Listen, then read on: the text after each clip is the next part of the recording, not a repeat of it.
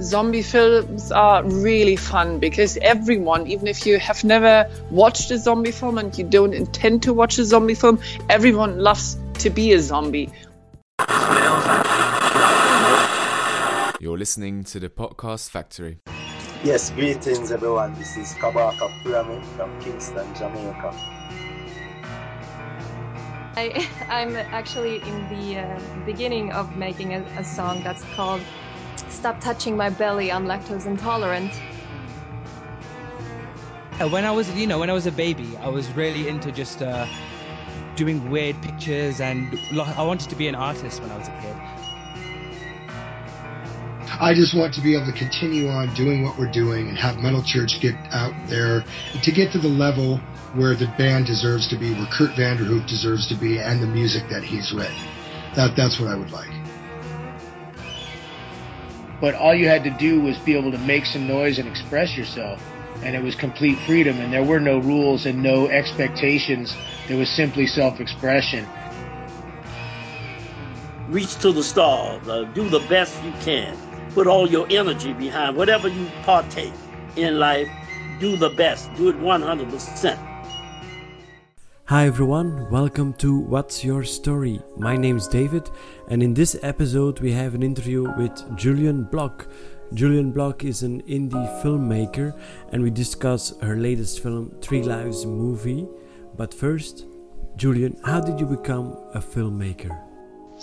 Um, actually, that is a little bit a longer story how I ended up in filmmaking because uh, originally I never intended to be a filmmaker. First, uh, I wanted to be an architect, and then I made an um, apprenticeship. Like I learned to be a technical drawer and decided that's not for me. And then I was at um, art university. That was the next thing. Like I thought might work. And uh, that was industrial design, and I decided that's not for me. But met someone who did. Um, it was like a fellow student, and he did a zombie film. And my hobby was special um, effects makeup. So I asked him if I can come along and help him with zombie makeup and he said yes and that was my first introduction to movie making and i just loved it zombie films are really fun because everyone even if you have never watched a zombie film and you don't intend to watch a zombie film everyone loves to be a zombie i realized like when uh, making up people I watched zombie films, and I think they are like very interesting ones. And basically, also stories. I mean, right now, The Walking Dead, for example, uh, Yeah. I think is great. like, it's a great show. But having said that, at the same time, it's not a show about zombies. It's a show about uh, the human interaction while this group of people is threatened by this um, apocalyptic world and you could replace zombies with with something else really so i think my passion lies in stories story with uh, stories which are moving um, for people and like like where you tell something profound. Um, and it wasn't always the case. Like i needed a while like to really realize that this is what i like. So if you ask me so what's your favorite movie? I mean i like action. I like um, adventures. I like thrillers. Um, but always if there is a good story like the characters are well written and you get something emotional out of the characters i think that's very important and then it doesn't it's almost uh, irrelevant what the genre is the only thing i don't watch really is like romantic comedies for some reason Now, are you someone that, that really lives into the character of a film?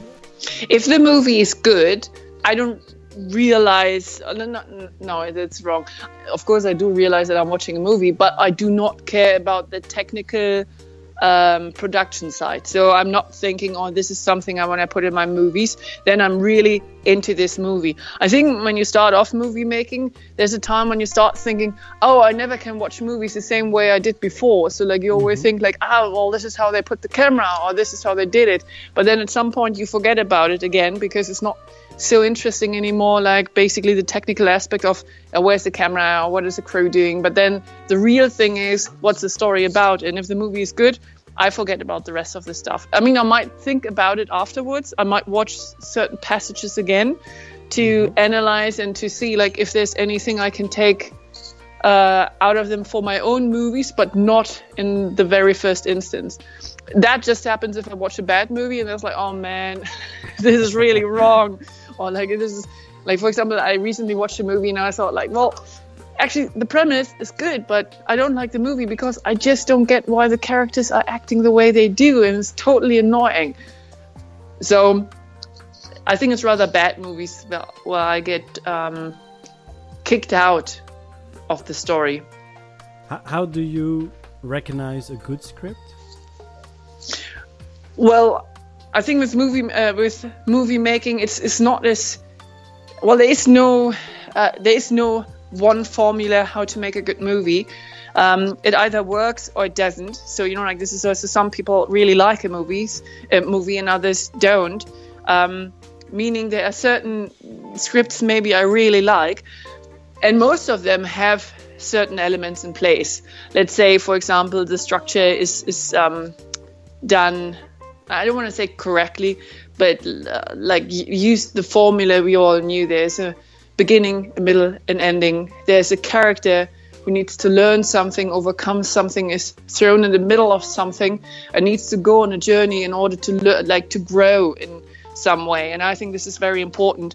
I mean, nobody wants to watch a, a character not doing anything, you know, like not having to battle any obstacle or uh, facing any difficulties because that's just boring. So I mean, there's a saying like there's without a conflict you have no story.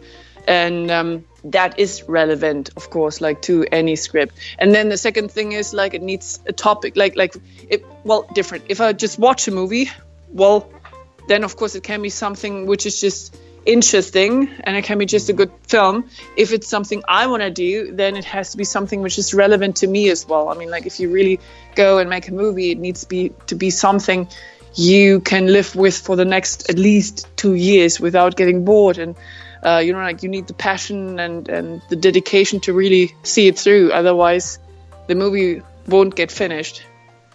Does the script then evolve when you're already uh, shooting, or? Well, it does. I mean, like uh, um, naturally, the the actors also bring their opinion uh, to the movie, and um, sometimes they have really good ideas. I like I see movie making as collaboration, so it's not my vision I put on everyone because, well, it's like in my point of view, it's very hypocrite to say I'm the person with the best ideas. So I like to hear all the other ideas, uh, preferably. So you bounce off the ideas with the actors and the other crew. Uh, yeah, it depends. With mean, not with everyone, of course, but uh, like I usually try to um, do it in a way that I say, well, as long as we are in pre-production, you can say whatever you want. You can tell me any idea you have. Or once we're in mm-hmm. production, if I say, well, I don't want to hear it, or we need like to move on, then you need to shut up because basically you can't actually. Um, well, on set, it's not the time to be creative because you have to somehow finish the film, and that is really costing a lot of money. But um, yeah, I, I don't have a problem with uh, anyone telling me what they think. Um, it never happened in a way that I thought, okay, now I have to really stop people from doing this because basically we need to do something. I mean, you're right. Like, um, there's also a reason, I guess, why the crew is putting their trust in me because they believe like what I'm doing is for the better good of the movie, and uh, like I see my job as director, um, I like to see it as someone. If I make everyone else shine, so do I. So like you know like, and my work it's very simple. If everyone else is doing like a really great job, then I just need to put together whatever they do. So it's more they actually feel it's their project and they can really um, let their creativity go into the project it's better for me in the final end. It's better for the movie. So you know, this is not a one person show. It's kind of like the movie of everyone. You can't make a movie alone. Are there any scripts that after you read them, you're like, okay, I'm going to put this aside because technically I'm, I'm not able to, to do imagine special effects or, or that kind of story, but I'm preserving it for the future, the near future? Well, you need a certain budget to make a certain movie. And there are mm-hmm. certain movies I want to do in my life. Like I love science fiction, but the thing is, like my the the position I'm in right now, I'm not famous enough. I'm not known enough to actually get the money I want to do these films. So basically, yeah, like they are in my drawer, and uh, I'll get them out when the time is ready. So like, um, meaning there's a time for every movie, and uh, um, I personally believe every filmmaker who wants to work needs to have several projects because you never know which one is actually going next. I mean, there's a point when you feel okay, this is the one which will get shot next for various reasons. For example, like um, I shot a movie last year uh, called Eight Doors, and um, that was incredible short. The amount of time we had between we decided to actually do this project until we actually had the first day of principal photography, and that was just because all the right elements were in place. Three Lives, for example, took four years. Like we had really trouble um, to get it financed, so like it really took a longer time compared to this one. Um, so yeah, and other projects, I don't know, like the scripts I'm working on uh, for seven, eight years now. They get changed, and then basically I put them back into the drawer, and then at some other point I take them out again and think, yet now maybe now is the time, and then the time isn't there yet, and I do something else uh, because also like you know there's a lot of uh, elements. For example, uh, like the executive producer I'm working with recently said to me, uh, "Well, the market is just dead for thriller and horror right now. It's really hard to finance." So well, then of course I'm not doing any thriller or horror, so I do something else. So you actually, yeah, you have uh, like a, a wide portfolio. You're building up a reputation, and then when the moment's right, you pick out the perfect Yeah. script and and hope it, it goes viral. Yeah, yeah. I think this pretty much sums it up. Now um, we already talked a bit about it, but but um, you know the latest movie, uh, Three Lives. Could you tell us a bit about it? Um, what's the story? Who are the cast? Three Lives is a story um, about a woman who wakes up at the coast in a bunker and she doesn't know how she got there. So she gets saved by two men, one of which assaulted her 15 years earlier. It's her rapist, and she needs to make a decision either to stay in this bunker with kidnappers she doesn't know and has no idea what they want, or she's actually going with these two men, one of which is a rapist.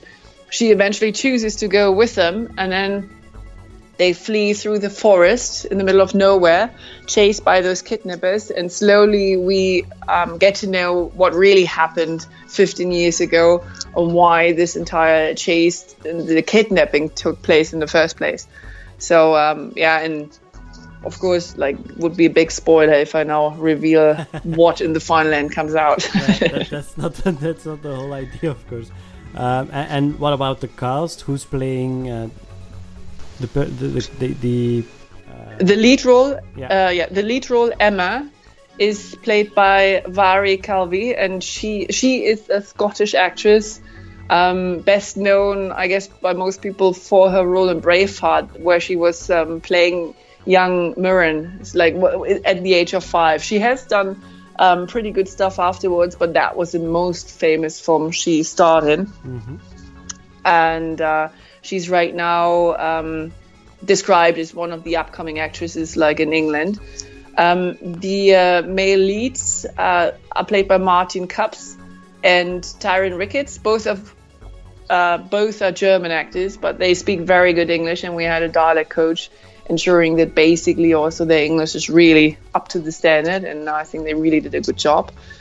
Then we have the three goons, the three guys chasing them, played by Anatole Taubman. Most of, um, I think, um, most of the audience will have already, they will recognize him from one role or the other. He's usually playing a villain in uh, some big blockbuster movies, like uh, side parts, for example. Um, in James Bond, he was like uh, the cousin of someone, I think, and he was uh, like having a terrible haircut, like so bad that he was known for that. I think they purposely this role had this haircut. The other actors are called Victor Alfieri and Pete Riley, also very good. Like it was a very interesting uh, combination. And then like we have another um, character, Joe, a patient of Emma, played by Maya Selene Probst, a German actress as well, but she is bilingual. Now, the shooting itself, uh, it all happens in, in Germany or where, where are No. guys shooting? part part part in Germany in the mountains, uh, mountains nearby. I think like about a three-hour drive away from Berlin, and we also shot in, in London uh, since the entire story takes place takes place in Great Britain to have the opening specifically of the story and, and uh, then they get kidnapped and are in the middle of nowhere and we never really know where this place is and that's by on purpose. So it could be anywhere and it's very far away from civilization. So um, the only thing that we need here is like northern europe like north european forest. And um, yeah this is why we were able to shoot part of it also like in germany Now, um, perhaps you noticed too, but that there's a huge market for indie films. Um, a lot of films are, are uh, on Kickstarter, Indiegogo, and, and, and projects like that. Um, you think it's it's like a, becoming a real fashion in, in, in Europe? Because we all know, of course, the Hollywood blockbusters. Um, do you think movies, the filmmaking in Europe is, is, is getting at a higher standard? Well, I think two sep- that are two separate questions. One is if crowdfunding and crowd investing is helping the movie industry making better films. And the second one, if we are reaching a higher standard with movies in general in Europe. Um, for the first question, crowdfunding and crowd investing enables filmmakers all over the world to do movies. However, I think we are pretty far from the point where there is actually enough money to make high quality movies in terms of production value. I'm not saying that uh, like movies purely financed by crowd investing or crowdfunding are not uh, having a high standard in their production value. But if you want to really make a science fiction movie and, and you need a lot of effects and stuff, it's very hard, I think, to, to get the money you need. And it's a very long way and it's costing also a lot of money. So, what most people don't know is like if you make a crowdfunding or crowd investing campaign, almost 50% of the money is going um, to fees, to, product, to, to um, um, campaign managers and uh, advertisement of this campaign. So there are some filmmakers who have made the jump and make serious money with it. But even if you compare it to what comes after, I mean, let's say Iron Sky is such a famous example, and people say, well, it's crowdfunding. Yes, it is, but that was actually, I think, the smallest part or a smaller part. Uh, mostly that money he was able to um, collect from crowdfunding and uh, like from merchandise sales, which I think was a bigger part than the actual crowdfunding, enabled him to get um, the film boards excited in various countries, and that made the bigger part of his budget. So even those guys still need uh, other funding sources than crowdfunding.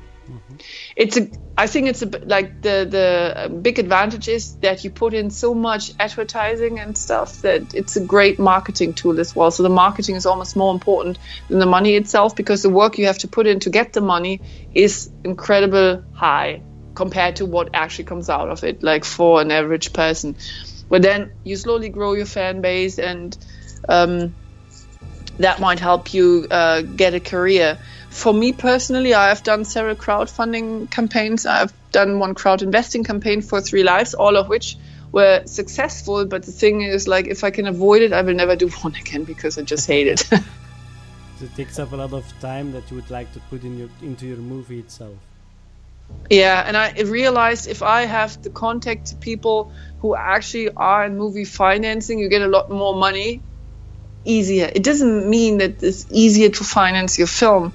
It just people if you are in contact with people seeing movie as a business, you actually get the funding to pay people. So this is something most people forget. So like let's say like you are able to like to to get 50,000 euros via crowdfunding campaign most likely you will not pay people. Well, if you want to make a living out of making movies, how you want to do that? Like if you never can pay yourself or other people. So this is it's a good start. It's it's something good like to get into it, but I think it's not a business model which works on a long term if you really want to have a sustainable career. So it's it's like a vicious circle that's hard to get out of it once you're in it. Uh, not necessarily. I'm not saying it's a vicious circle. If you want to grow, you can. For example, like you need to do to do stuff. So one movie I make leads usually to the next movie, introduces me to new people, and that generates a buzz. So like doing things kind of makes you take the next step.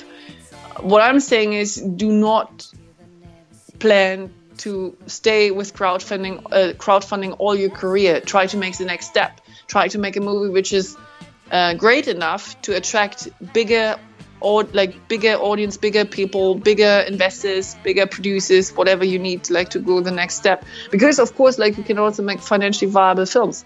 I mean, there are reasons why people invest in movies, and uh, so you need to find those people, or people will help find them, and then you eventually can pay people. So, like for example, like for my first movie, like it's not my first movie, my first movie I shot in Germany, like I paid people very little, and Three Lives, I didn't pay them full, but already more. So it's getting you're like to decent point. and I hope the next film I'm able to pay them the full amount. Um, so uh, yeah, I, like I, I think this is something which can work. That you go take the step slowly.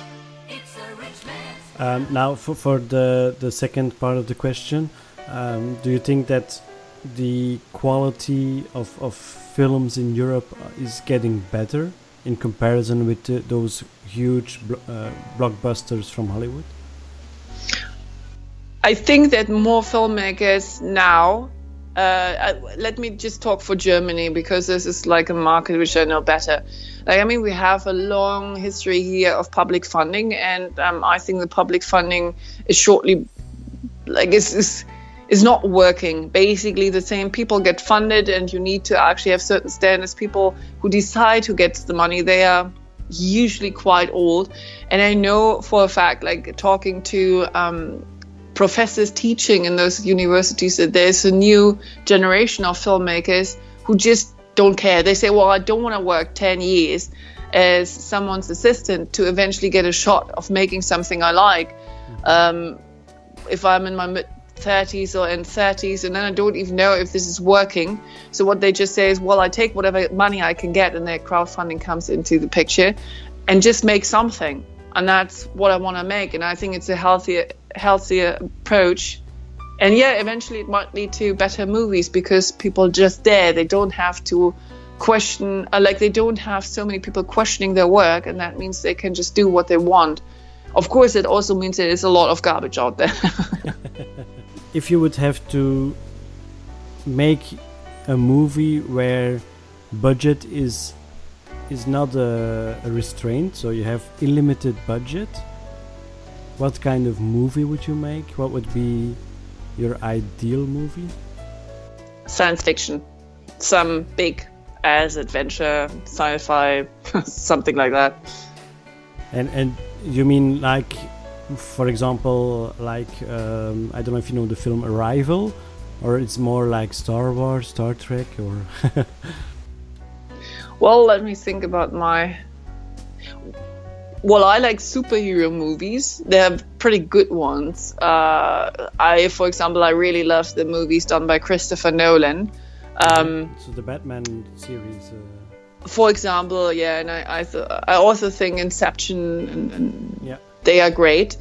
Um, unfortunately, most of those movies are franchises now. Like also, if you look at different uh, movies in, in that area, so interestingly enough like like like when i think about it my like the movies i really like most do usually don't belong to that category i think it's more like the experience it's like i'm just realizing it's not so much that i want to do this specific one movie i just want to know how it feels like to do a movie with that kind of budget mm-hmm. i'm pretty sure though i might enjoy independent filmmaking a bit more because basically you definitely have more freedom to do what you want because there are not that many people you have to answer to. Like I heard stories.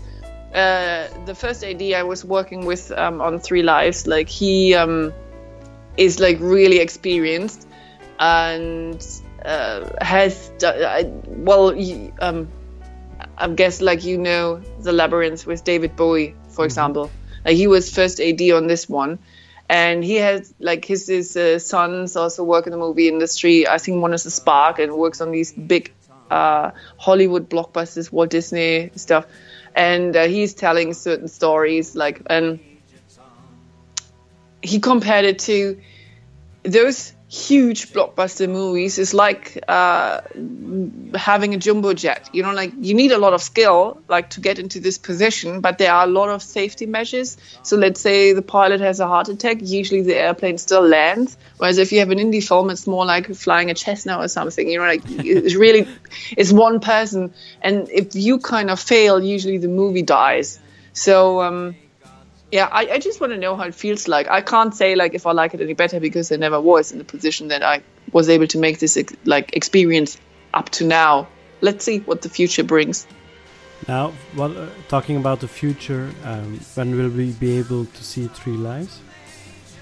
Definitely, I hope in 2018. So uh, we are right now shortly before locking the edit, and then it goes on in post. I hope the movie will be done in the f- end of first quarter or second quarter of 2018 and then possibly go into the festival circuit. So hopefully premiering second half of 2018. Is it easy to, to because I, I can imagine that um, from the moment once a film is, is finished that um, you mass send it to all festivals available or or, or do you spe specifically choose certain festivals that are more up, up your alley or, or well, usually that should happen in close discussion with a sales agent or someone responsible for the marketing. I, if it just would be me um, who has to decide that, um, if it just if it's just me who decides that, I don't think I would send it like uh, to every festival available. First of all, because it's a lot of money, and second of all, it's not helping much. You know, like basically for a good distribution, mm-hmm. the top tier festivals just matter, and the rest not so much. If you have to go down the route of um, tier two festivals, probably I would choose the ones most relevant for the genre.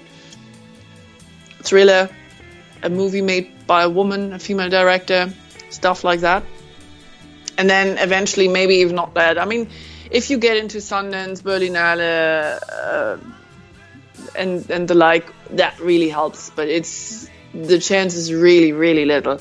Uh, I just recently helped um, doing some artwork for a movie who ha- which had the movie had 28 festival screenings, 29 awards, and they are going with an aggregator, which means like they do all the publicity and stuff themselves. So of course it helps if you have that track record. That's really cool, but it still doesn't mean necessarily that you get like a um, a good sales agent or like a big sales agent. And then the question is, do you want that? So I can't really answer at this stage. It really depends also like what kind of offers come in. I mean, we will try at the same time getting into the big festivals. Uh, I will also try to get a, a, really big sales agent. There's a lot of contacts as well. So like um, maybe some of the actors playing in Three Lives have personal contacts to good sales agents who then give the movie a chance. They watch it and see what they can do. And um, I think then we decide what to do with it, like looking at the different options we have if you had the possibility to turn back in time and meet yourself at the age of, let's say, 14, what would you say to yourself? Nothing. I would just pass by and just let myself be. I don't want to say anything to myself. So you wouldn't change how everything went? How nope. Everything... Nothing. Every single thing. I'm not saying all my experiences were great and, or like not painful. I had a lot of painful experiences, but I like myself as the person I am. So each of that, like each single experience I had was necessary to make me the person I am. So I probably would do the same shit again. if, I mean, I'm not, like, I'm saying I wouldn't do the same thing now, but I needed to make the experience. So, um, and talking to someone doesn't help, specifically, like, spe- especially not me. So, yeah, just let it be. So I have to go through it it didn't kill my like I didn't kill myself. so everything is fine. Anything you would like to say to, to future filmmakers or? Well, if you want to do a job making you rich, choose a different type of profession. if you have weekends and easy working hours, choose a different type of profession. If you really want to be a filmmaker, just go out and do it. The best way of learning it is like just doing it. And if someone comes and tells you, well, this is really bad and you're doing a bad movie, just continue doing it and don't let anyone discourage you, um, yourself because it's, I think what is most important is the persistence and the dedication. The rest eventually will come. Okay, that's uh, it was a pleasure talking to you. Uh, I, I think a lot of people will enjoy the interview. And yeah, of course, the best of luck with Three Lives. We're, we're looking forward to the release. Thank you. Let's hope it, it gets into all kinds of festivals and, and it's get it's getting blockbuster the like the, the let's say the European version of Hollywood.